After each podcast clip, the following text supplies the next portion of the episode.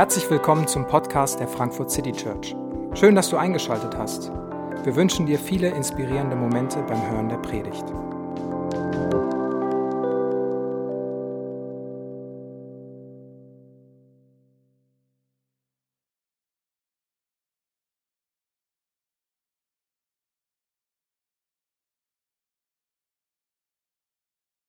Hallo, guten Abend. Schön, dass du, dass ihr hier seid. Wir beschäftigen uns mit Geschichten in den letzten Wochen und auch heute, die über dreieinhalbtausend Jahre alt sind, aber überlebt haben. Die seit dreieinhalbtausend Jahren religiöse Vorstellungen, Vorstellungen von Gott und ganze Zivilisationen, unter anderem die westliche Zivilisation, geprägt haben als Teil des jüdisch-christlichen Erbes. Und heute ist eine Geschichte, wo Gott mit einem Menschen, mit diesem Jakob, kämpft. Und diese Geschichte, wie mit fast allen Geschichten, ähm, die wir auch in den letzten Wochen äh, gehört haben, wenn du da dabei warst oder wenn du es vielleicht selber schon mal gelesen hattest, ähm, der erste Gedanke, den ich bei diesen Geschichten oft habe, ist, bitte was? Das kann auch unmöglich jetzt hier so der volle Ernst sein von allen. Die Menschen, die machen komische Sachen, Gott passt irgendwie nicht in meine Kategorien, es sind Konstellationen in Familien und in, Situ und in Staaten und, und soziale Miteinander, das einfach komisch ist. Genauso, Gott kämpft mit einem Menschen. Bitte was? Aber ich glaube, wenn man näher hinguckt und ähm, ich habe es immer wieder gemerkt in den letzten Wochen, obwohl man vielleicht schon Theologie studiert hatte und schon ganz vieles mal gehört hat, dass man da Sachen entdeckt und merkt, vielleicht sind die Geschichten viel näher und viel relevanter und viel spannender, als ich bisher manchmal geglaubt habe. Ich hatte mir eigentlich vorgenommen, dass ich heute ein praktisches Kampfbeispiel, das spektakulär ist, am Anfang habe, aber meine Kampferfahrung bezieht sich auf meinen kleinen Bruder. Der ist drei Jahre jünger als ich und damit war er auch immer drei Jahre kleiner, leichter, schwächer. Und ich habe zwar immer gewonnen, aber das ist jetzt so mittelbeeindruckend. Und als er dann stark genug war und jetzt ist er auch stärker als ich, haben wir einfach aufgehört zu kämpfen, habe ich mich entschuldigt und dann ist alles gut. Ähm, ich bin nämlich nicht nur stark, sondern auch clever und von daher ist das meine spektakuläre Kampfgeschichte. Ähm, diese Geschichte hier mit Jakob, der mit Gott kämpft, würde ich sagen, ist auf ein kleines bisschen auf einem anderen ähm, Niveau. Aber Jakob kommt gerade aus einer Situation oder begibt sich in eine Situation hinein, wo er auch mit seinem Bruder Streit hat. Und er hat mit seinem Bruder auf so eine Art und Weise Streit, dass es kaum schlimmer gehen würde. Vor Jahren hatte Jakob seinen Bruder Esau betrogen.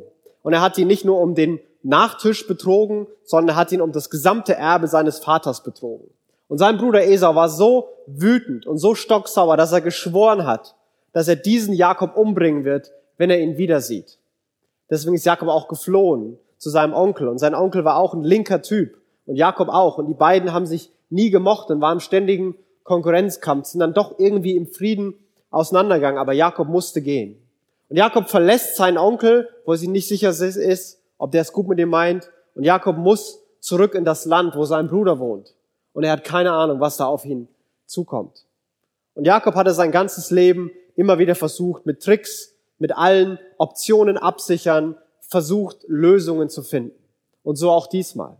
Seine Lösung ist, dass er zuerst einige Knechte mit vielen Geschenken und mit seinem ganzen Besitz nach vorne schickt, dann irgendwann seine Kinder und seine Frauen und als ganzes allerletztes geht er rüber. Geht er in das Land, wo sein Bruder wohnt. Also wenn sein Bruder sich mit den Geschenken besänftigen lässt oder sich dann an den, an den Dienern und vielleicht auch an, den, an der Familie abreagiert hat, dann kommt Jakob und dann äh, ist vielleicht für ihn nicht mehr so viel Leid zu erwarten.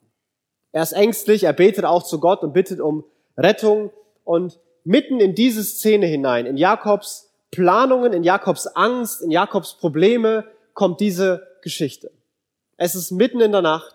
Jakob ist gerade dabei, heimlich in der Nacht seine ganze Familie über einen Fluss zu bringen. Das will man auch nicht bei Nacht machen. Das macht er nur, weil er Angst hat und nicht entdeckt werden will.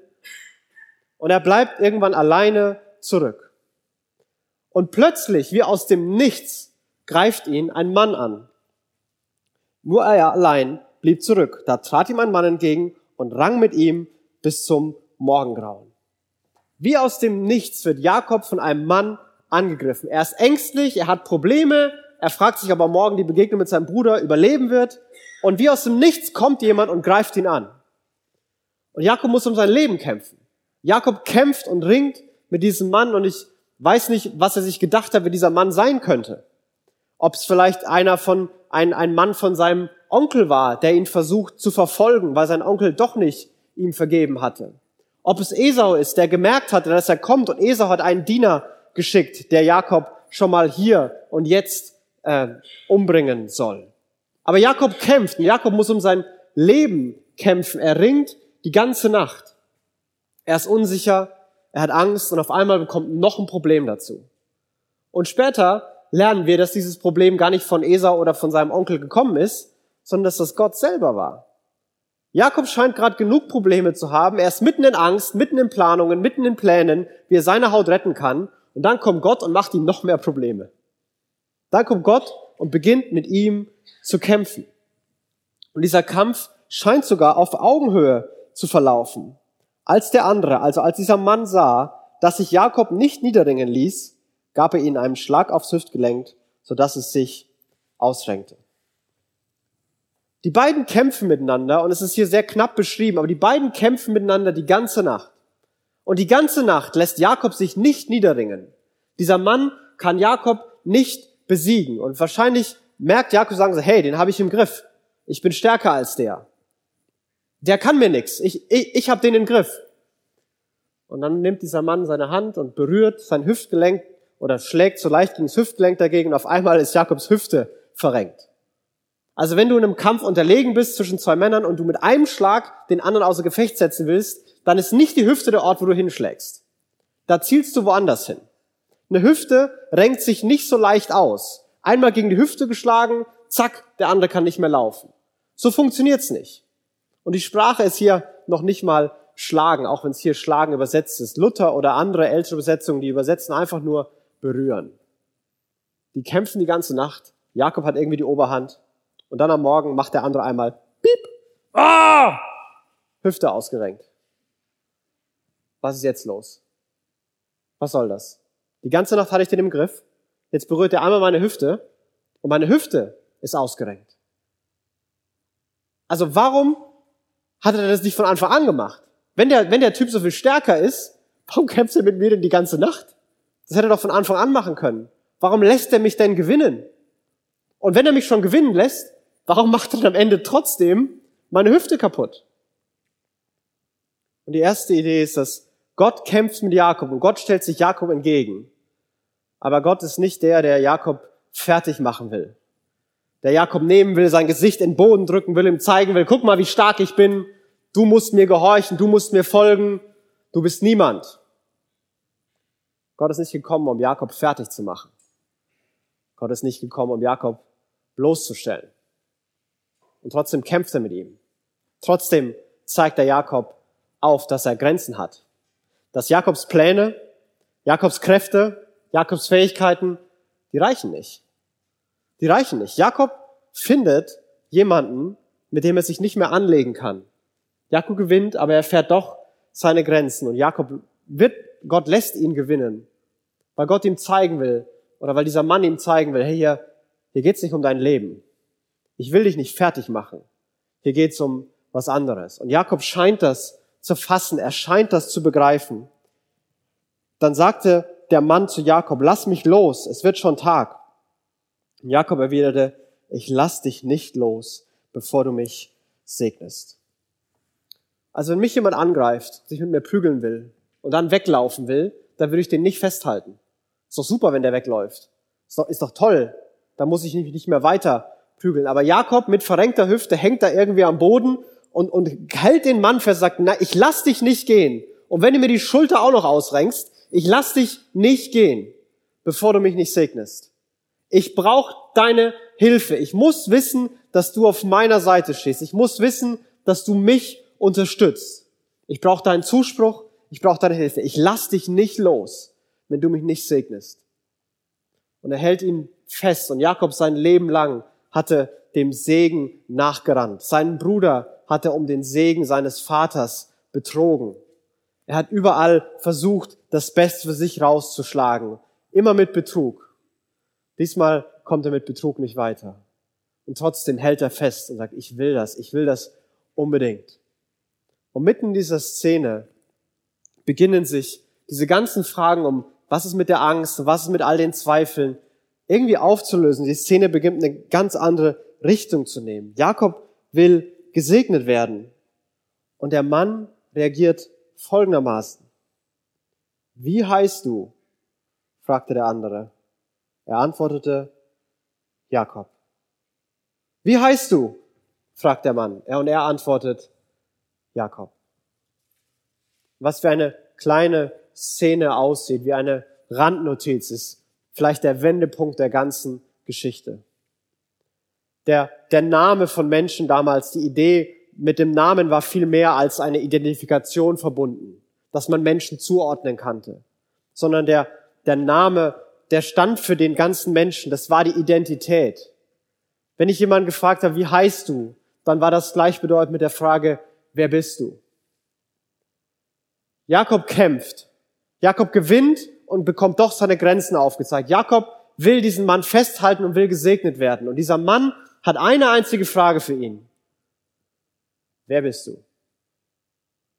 Wer bist du?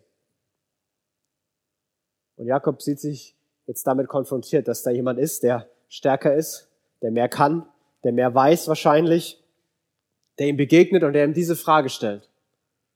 Und Jakob antwortet mit seinem Namen. Er sagt, ich bin Jakob. Und das bedeutet Betrüger.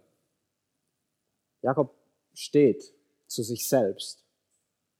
Er hält keine Rede, wer er gerne wäre. Er hält keine Rede, wer er noch irgendwann sein wird, was er verändern muss. Und er sagt, das bin ich. Wer bist du? Ein Betrüger. Mein ganzes Leben lang habe ich getrickst und betrogen. Das bin ich. Und ich habe Angst, weil mich die Konsequenzen meines Betrugs gerade einholen. Ich stehe dazu. Und Jakob steht dazu. Und es ist ein wirklich spannender Moment. Er steht Gott gegenüber und Gott fragt ihn, wer bist du? Und er kann nicht mehr antworten mit all dem, wer er sein will, mit all dem, was er noch vorhat, sondern er sagt, wer er wirklich ist. Hey, das bin ich. Ich bin ein Betrüger. Das ist meine Geschichte. Das ist meine Vergangenheit. Das definiert mich. Und deswegen sieht mein Leben gerade so aus, wie es aussieht. Und dieser Mann hält ihm keine Moralpredigt. Dieser Mann straft ihn nicht, dieser Mann wendet sich nicht ab, sondern dieser Mann, Gott selbst, antwortet so darauf. Du sollst von nun an nicht mehr Jakob heißen. Du sollst Israel heißen, denn du hast mit Gott und mit Menschen gekämpft und hast gesiegt. Du sollst von nun an nicht mehr Jakob heißen, sondern du sollst Israel heißen, denn du hast mit Gott und mit Menschen gekämpft und hast gesiegt. Israel bedeutet ganz wörtlich, dass Gott kämpft. Und hier wird es aber interpretiert in diesem zweiten Nachsatz. Du hast mit Gott gekämpft und du warst siegreich und du lebst. Israel, der Name, den er bekommt, und wieder, das ist mehr als ein Name, die neue Identität, die Jakob hier geschenkt bekommt, ist, du bist jemand, du hast mit Gott gekämpft und warst erfolgreich. Und jedes Mal, wenn du deinen Namen sagst, dann soll es eine Erinnerung sein eine Erinnerung sein, dass du siegreich warst, dass du Hoffnung und Mut haben kannst.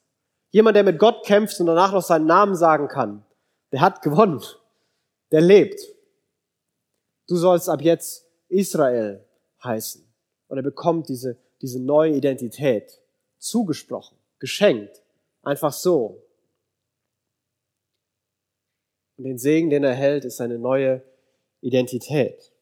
Und Jakob, in der, die Szene geht weiter, Jakob bat ihn, sag mir doch auch deinen Namen. Aber er sagte nur, warum fragst du? Und er segnete ihn. Ich habe Gott von Angesicht gesehen, rief Jakob, und ich lebe noch. Darum nannte er den Ort Penuel, das bedeutet Angesicht Gottes. Und als Jakob den Schauplatz verließ, ging die Sonne über ihm auf und er hinkte wegen seiner Hüfte. Jakob möchte auf einmal auch den anderen Namen wissen. Aber Gott wehrt sich dagegen, sagt, ah, ah, ich bin für dich nicht fassbar, ich bin für dich nicht greifbar. Du gibst mir nicht Identität, ich gebe dir Identität. Und er geht, aber er segnet ihn vorher. Und Jakob Sie ist sich bewusst, was hier passiert ist. Spätestens hier ist klar, Jakob weiß, er ist hier Gott begegnet. Ich habe mit Gott gekämpft und ich lebe. Und dann geht die Sonne auf, als würde uns der Erzähler sagen wollen, hier beginnt ein neuer Abschnitt. Hier beginnt Jakobs neues Leben. Er ist nicht mehr Jakob, er ist Israel. Und diese neue Identität, die hat ihn verändert. Der Kampf, die ganze Nacht, der Kampf hat ihn verändert. Und wenn wir die Geschichte weiterlesen, wir gehen nächste Woche in die weitere Geschichte, dann, dann sehen wir, dass Jakob wirklich ein anderer ist. Dass Jakob auf einmal mutig ist, auf einmal stark ist. Das sagt, ich habe mit Gott gekämpft und ich lebe. Ich bin Gott begegnet und ich habe gewonnen. Dann werde ich auch Esau begegnen können und gegen Esau gewinnen. Dann werde ich auch Esau begegnen können und Esau überleben. Wenn Gott mich nicht ruiniert hat, dann wird mich mein Bruder auch nicht ruinieren können. Aber er geht mit einer hinkenden Hüfte. Er geht mit dem Wissen seiner eigenen Grenzen und er geht auch mit dem Wissen, dass Gott es hätte beenden können. Und dass nur die Hüfte kaputt ist, ist ein Geschenk. Und er jubelt darüber. Ich habe mit Gott gekämpft und ich lebe. Und er ist sich dessen durchaus bewusst. Und diese Geschichte bringt Wahrheiten zusammen, die ich glaube für uns ganz, ganz grundlegend sein können. Und diese Geschichte bringt die Wahrheiten zusammen, dass Identität wird geschenkt. Der Name wird einfach gegeben. Aber Veränderung, Veränderung ist ein Kampf. Und diese beiden Ideen, die prägen, glaube ich, bis heute das Leben von uns. Ich weiß nicht, ob wir uns denen manchmal bewusst sind. Und ich glaube, das Problem ist manchmal, dass wir uns denen nicht bewusst sind, dass wir die verwechseln oder dass wir sie zusammenbringen. Identität ist ein Geschenk. Es wird dir gegeben. Der Name wird dir gegeben. Aber Veränderung, Veränderung ist oft ein Kampf. Veränderung ist langwierig. Den Namen hat er bekommen. Für die Veränderung musst du die ganze Nacht kämpfen. Und diese beiden Ideen, dass Identität ein Geschenk ist und Veränderung ein Kampf, die finden sich, finde ich spannenderweise, die finden sich bis ins Neue Testament hinein. Die ziehen sich durch die gesamte Bibel durch. Im Neuen Testament gibt es zwei große Kategorien von, von Kampf. Und das ist zum einen Jesus, der kämpft, Jesus, der überwindet, Jesus, der triumphiert, Jesus, der siegreich ist. Jesus, der Hölle, Tod und Sünde am Kreuz besiegt. Und der Kampf Jesu ist der Kampf, der uns Identität schenkt, dass Gott für uns kämpft. Und der andere Kampf ist ein Kampf, der in, in jedem Menschen passiert. Ein Kampf, ein Ringen, ein Streben um Veränderung. Und es wird immer wieder zusammengebracht, zum Beispiel im, im Römerbrief, wo Paulus ähm, schreibt in Kapitel 8, wenn ihr eure Leben von eurer eigenen Natur bestimmen lasst, dann müsst ihr sterben. Doch wenn ihr in der Kraft von Gottes Geist die alten Verhaltensweisen tötet, dann werdet ihr leben. Ja, der Geist selbst bezeugt uns in unserem Innersten, dass wir Kinder Gottes sind. Identität ist das Geschenk. Wir sind Kinder Gottes. Aber Veränderung, Veränderung ist ein Kampf. Die Worte hier sind wieder mit tötet das, tötet alte Verhaltensweisen. Das ist nicht so lieb und nett. Das ist anstrengend. Das ist schmerzhaft. Das dauert. Aber Identität ist geschenkt. Und ich möchte in die beiden Ideen noch mit uns zum Ende kurz eintauchen. Jesus hat für uns gekämpft und er, und er schenkt uns Identität. Und manchmal merke ich bei mir, dass mir das sehr, sehr schwer fällt zu glauben, dass Identität geschenkt wird. Denn wer ich bin, ob ich wertvoll bin, ob mein Leben sinnvoll ist, ob ich respektiert bin, ob ich anerkannt bin, ob ich geschätzt bin, dafür muss ich doch was tun, oder? Dafür muss ich doch was leisten. Dafür muss ich jemand sein. Du musst es verdienen. Diese Stimmen, die hört man, die höre ich. Einfach so zu glauben, ich bin jemand, das fällt mir schwer. Wenn ich was Tolles geschafft habe, ja, dann bin ich jemand. Aber wenn nicht, dann nicht. Und es ist schwer zu glauben, dass Identität ein Geschenk ist. Manchmal kämpfe ich um Identität und versuche mir das zu erkämpfen und zu erringen und zu erstreiten. Aber da ist so eine kleine Frage, die immer wieder sagt, reicht das? Reicht das? Ist dein Leben jetzt effizient genug? Bist du anerkannt genug? Bist du schön genug? Bist du respektiert genug? Bist du erfolgreich genug? Sehen dich genug Leute? Sagen Leute genug gute Sachen? Ist dein Leben einfach genug? Ist dein Leben bequem genug? Wirklich? Ist das das Ziel? Bist du angekommen? Und es gibt manche, manchmal Sätze und Dinge und Situationen, die passiert sind, die unsere Identität für immer bestimmen. Vielleicht hast du gehört, du, hey, du bist nicht gut genug. Niemand liebt dich. Du wirst es nie schaffen. Vielleicht hat dir das keiner gesagt, aber vielleicht ist was passiert, was sich das glauben lässt. Vielleicht ist es zu oft passiert, was sich das glauben lässt. Ich bin niemand. Für mich interessiert sich keiner. Wenn ich leiste, ja dann, dann gucken die Leute. Aber wehe, ich bin schwach. Wehe, ich bin schwach, dann, dann gucken alle weg. Und wir kämpfen und wir rennen. Manchmal merken wir, dass wir manche dieser Sätze, die gefallen sind, Taten, die getan wurden, die wir selber getan haben oder uns angetan wurden, dass wir die nicht rückgängig machen. Dass sie einfach da bleiben, so sehr wir strampeln und rennen. Die bestimmen uns. Die sagen uns, wer wir sind. Aber Jesus hat für uns gekämpft. Jesus hat allem Leid und allem Schmerzen, allem Schuld und aller Vergänglichkeit ins Auge gesehen und dagegen gekämpft. Der Tod ist bisher unbesiegt. Jeder stirbt. Außer Jesus, der sich mitten in den Tod hineinbegeben hat, der sich in die Hölle hineinbegeben hat, aber nicht um als der Erste und Größte zu leiden, sondern um es zu explodieren zu lassen, um es zu erobern, um es zu überwinden, um zu sagen, ich lebe, ich bin das Leben. Und Hölle, Tod, Sünde und Scham und Schuld haben verloren. Ich besiege es. Und darin steckt unglaubliche Kraft. So sehr hat Gott die Welt geliebt, dass es seinen Sohn sendet, der kämpft, der gegen Hölle und Tod kämpft, der gegen Schuld und Scham kämpft, um uns diese neue Identität zu schenken. Er hat es besiegt. Er hat den Tod besiegt, damit ich lebe. Und er sagt mir, ich bin ein geliebtes Kind Gottes. Und das ist so viel stärker, als hätte Gott, vom, wenn Gott nur vom Himmel gesagt hätte, ihr seid geliebt, ihr seid großartig. Ich weiß nicht, ob wir das geglaubt hätten. Ich weiß nicht, ob das mit uns was gemacht hätte. Aber Gott selbst, der Mensch wird, der uns sieht, der unser Streben, unser Kämpfen, unser Rennen sieht und sagt, weißt du was? Den Kampf, den du nicht gewinnen kannst, den Wert, den du dir nicht erstreiten kannst, lass mich für dich kämpfen.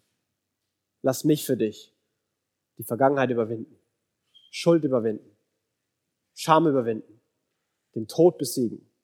Lass mich kämpfen, dass ich dir das schenke. Und die große Herausforderung ist, zu sagen, zu glauben, wenn Jesus sagt, es ist vollbracht, dass es wirklich vollbracht ist. Dass Gott uns was geschenkt hat. Und ganz egal, ob ich das gerade fühle, ob mir andere das widerspiegeln, ob ich das gerade selber glauben und begreifen kann, es stimmt. Ich habe bei mir erlebt, in meinem Leben, dass manche Schwierigkeiten und manche Herausforderungen, manchmal waren die vielleicht nur dafür da, dass ich, dass ich mitten in Katastrophen glauben kann, dass Gott mir wirklich geschenkt hat. Ich glaube, wenn Gott mir in meinen Erfolgsmomenten gesagt hätte, dass er mich liebt, dann hätte ich gesagt, ja klar, bin ja auch super. Aber dass Gott in mancher Dunkelheit und in manchem Schmerz, in manchem Verlust und in mancher Entmutigung sagt, hey, schau mal, was ich für dich gemacht habe. Schau mal, dass ich weiß, wer du bist und dass ich weiß, warum du ringst und dass ich, dass ich dir das schenke. Manchmal, glaube ich, lässt Gott Situationen in unserem Leben da und lässt sie zu und er ringt mit uns, damit wir glauben, dass es wirklich ein Geschenk ist. Er zeigt unsere Grenzen auf, damit wir merken, das haben wir nicht verdient. Das wurde uns geschenkt. Wir dürfen uns das schenken lassen. Wir dürfen da beginnen. Identität ist geschenkt. Aber Veränderung Veränderung ist ein Prozess. Veränderung ist ein Kampf. Und manchmal merke ich, dass ich dann da genau ins andere Extrem gehe. Dass ich mir Veränderung gerne schenken lassen will. Dass man manchmal sich einfach wünscht, ach, ich wäre gern jemand anders. Und vielleicht betet man sogar, hey Gott, mach, dass ich nicht mehr so ängstlich bin, dass ich nicht mehr so emotional bin, nicht mehr so bequem bin, dass ich disziplinierter bin, dass ich nicht mehr so abhängig von anderen Leuten bin. Gott, mach das doch jetzt mal einfach. Manchmal sind wir frustriert. Manchmal bin ich frustriert, weil ich manche schon tausendmal gebetet habe. Und es sind so kleine Schritte. Es ist so mühsam. Es ist so anstrengend. Es nervt. Ich will es gern einfach anders haben. Ich will gern einfach da raus sein. Warum macht Gott nicht einfach so? Kann er doch. Warum schenkt er das nicht einfach? Warum ist da dieser Kampf in mir? Und vielleicht kennst du den. Diesen Kampf, dass du das eine tun willst, aber das andere tust. Dass du dir das hier vornimmst, aber am Ende doch das hier rauskommt. Dass du sagst, ich will so leben, aber die Realität sieht so aus. Und du verstehst dich vielleicht selbst nicht. Warum und wieso? Warum denke ich immer noch so? Warum fühle ich immer noch so? Warum handle ich immer noch so? Verstehe es nicht. Lass mich dir sagen, dieser Kampf ist kein Grund, entmutigt zu sein. Dieser Kampf ist kein Zeichen dafür, dass du es nicht gebacken kriegst, dass bei dir was falsch läuft und dass du was noch nicht verstanden hast. Dieser Kampf ist ein Beweis dafür, dass du ein Kind Gottes bist.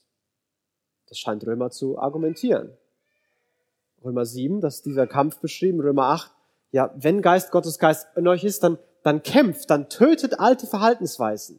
Nehmt diesen schmerzhaften, anstrengenden Prozess auf euch der Veränderung. Gottes Geist führt euch da rein, in die Veränderung.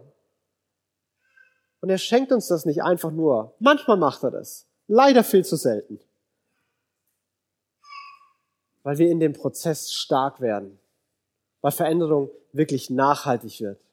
Weil Veränderung tiefer geht. Es gibt keine Therapie der Welt, die eine Sitzung hat. Es wäre cool, wenn man die erfinden könnte, die wirklich alles löst. Aber so funktioniert's nicht. Und wir wissen das. Es gibt keine Beziehung der Welt, die in fünf Minuten wieder geklärt ist. Das sind oft Jahre, die das wieder herstellen. Und wir wissen das. Und manchmal möchte ich es nicht wahrhaben. Manchmal finde ich es zu anstrengend. Der Kampf meines Lebens ist gegen Bequemlichkeit. Das bin ich. Vielleicht ist es für dich Effizienz oder Angst oder was auch immer. Ich bin bequem und am liebsten würde ich gar nichts machen den ganzen Tag. Und wenn ich das machen würde, wenn meine Freunde und meine Familie mich irgendwann nicht mehr ganz so mögen, meine Gemeinde könnte irgendwann unzufrieden werden, das würde nicht funktionieren, das würde mein Leben ruinieren. Und es ist ein Kampf. Und es ist total verlockend, nichts zu machen. Immer wieder. Aber es ist immer wieder notwendig zu sagen, nee, Nee, ich kämpfe. Ich mache was. Ich bemühe mich. Und ich weiß, dass Gott mit mir ist. Ich weiß, dass Gott ein anderes Leben vorhat. Ich weiß, dass Gott Sinn und Freude nicht von mir versteckt, sondern dass ich da reingehen darf, dass ich mich bewegen darf, dass ich mich verändern darf. Und wenn du mich fragst, und David, hast du heute was gelernt? Würde ich sagen, nee, Stillstand. Wenn du sagst, David, hast du in den letzten drei Jahren was gelernt? Ich sagen, ja, ganz schön viel. Ich bin ganz schön weiten Weg gegangen. Weil Veränderungen weiter Weg ist. Manchmal warten wir. Warten wir, dass es uns geschenkt wird. Und fragen uns, Gott, warum tust du nichts? Und Gott sagt, hey, sobald du losgehst, ich gehe mit dir, ich bin bei dir, ich helfe dir und ich stärke dich. Aber du musst losgehen. Und ich weiß, es ist anstrengend und ich weiß, es ist schmerzhaft. Aber es lohnt sich. Freiheit lohnt sich. Lohnt sich wirklich. Und beides, dass Identität geschenkt wird und die Kraft für Veränderung zu kämpfen. Ich glaube, die kommt. Und da hat der christliche Glaube eine, eine einzigartige Kraftquelle. Die kommt von, von Jesus und die kommt von dem, was Jesus getan hat. Die sind nicht nur eine Idee von einem kosmischen Gott, der irgendwie liebt, aber nichts tut, sondern es sind Ideen, dass ein Gott Mensch wurde, leibhaftig, historisch gelebt hat und für uns gekämpft hat, für uns Hölle und Tod besiegt hat, weil er uns so sehr liebt. Dieser Gott sagt, wenn ich für euch bin, wer kann gegen euch sein? Welche Veränderung sollte unmöglich sein? Welches, welcher Zerbruch sollte nicht geheilt werden können? Am Ende wird alles abgewaschen. Am Ende wird alles schön, weil Gott triumphiert. Und das, was er im Kreuz beginnt, das lässt sich so langsam in unserem Leben anlaufen. Und ich weiß nicht, ob das alles für dich Sinn macht, ob du es ermutigend findest oder eher verstört und es gerne einfacher hättest. Ich weiß es nicht. Ich kann dir sagen, dass, dass ich Gott so erlebe, dass er mir Identität schenkt. Und jedes Mal, wenn ich wieder selber kämpfen muss, es immer wackeliger und schwieriger wird. Dass er manchmal Schwierigkeiten dalässt, damit ich glaube, dass es wirklich ein Geschenk ist, das er mir geben will. Und dass Veränderung wirklich schmerzhaft ist und überhaupt nicht einfach. Und dass es sich lohnt. Sei ermutigt, wenn du im Kampf bist. Gib nicht auf. Es geht weiter. Jesus hat gewonnen. Jesus wird auch in deinem Leben mit dir zum Sieg und zum Ende kommen. Und du wirst triumphieren. Und ich wünsche mir, dass wir das erleben. Dass wir heute einem, einem Jesus wieder begegnen. Dass du vielleicht erlebst, dass er dir das wirklich schenken will, dass deine Kämpfe aufhören dürfen. Oder dass du erlebst, dass er dich begleiten will und eine Veränderung, eine neue Kraft bekommen darf. Ich wünsche uns das. Und deswegen wollen wir gleich Abendmahl feiern, um uns daran zu erinnern. Und werden gleich ein Lied singen, das das auch bestätigt und das Abendmahl erklärt. Und vorher möchte ich beten. Jesus, ich will dir danken, dass du für uns kämpfst. Dass du Gott bist, der für uns kämpft und nicht gegen uns. Dass du nicht gekommen bist, um uns fertig zu machen, dass du nicht gekommen bist, um uns niederzuringen, sondern dass du gekommen bist, um für uns Kämpfe zu kämpfen, die wir nie gewinnen können. Dass du für uns Hamsterräder anhalten willst, in denen wir schon so lange rennen. Dass du für uns Freiheit hast, die manche von uns gar nicht mehr für möglich halten. Und ich bete, dass wir heute erleben, wie du uns Identität schenkst. Dass wir deine Stimme, hey, du bist mein geliebtes Kind, dass wir die hören. Dass wir die hören mitten in unserem Gefühlschaos, mitten in unseren Selbstzweifeln, mitten in allem Versagen, das diese Woche vielleicht unser, unser Leben geprägt hat. Gott, ich bete, dass wir auch deine Stimme hören, die sagt, ich bin bei dir, ich bin für dich und ich kämpfe an deiner Seite. Dass da, wo wir in Prozessen stehen, dass neuer Mut kommt, dass der Glaube kommt, dass Veränderung wirklich möglich ist. Dass wir nicht aufgeben, weil es zu hart ist, sondern mit deiner Kraft selbst die, die Mauern, die die undurchdringbar sind, überklimmen oder zersprengen. Und so beten wir, dass wir deiner Kraft begegnen, deiner Realität, Gott. Denn du siehst, wie wir sie brauchen. Du siehst, wie wir deinen Zuspruch brauchen und deine Kraft brauchen. Und so bete ich, Jesus, begegne du uns hier und heute. Wir hoffen, die Predigt hat dich inspiriert. Wenn du uns kennenlernen möchtest, dann schau einfach mal auf unsere Homepage www.frankfurtcitychurch.de oder besuche uns in unseren Gottesdiensten. Bis dann!